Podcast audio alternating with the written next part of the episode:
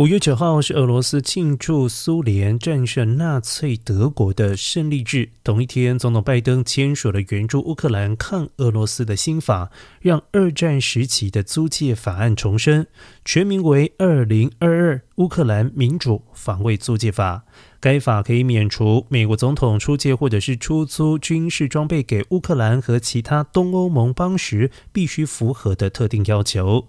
这也象征美国援助乌克兰对抗俄罗斯的行动还没有做到极致，如今还要加强援助。反对此法的国会议员担心，此法等于是开了空头支票给行政单位，让他们能够做除了运送核武到乌克兰以外的所有事情。而支持者则认为，租借法案证明了美国不再只是援助乌克兰，并且结束冲突，而是要借此削弱俄罗斯。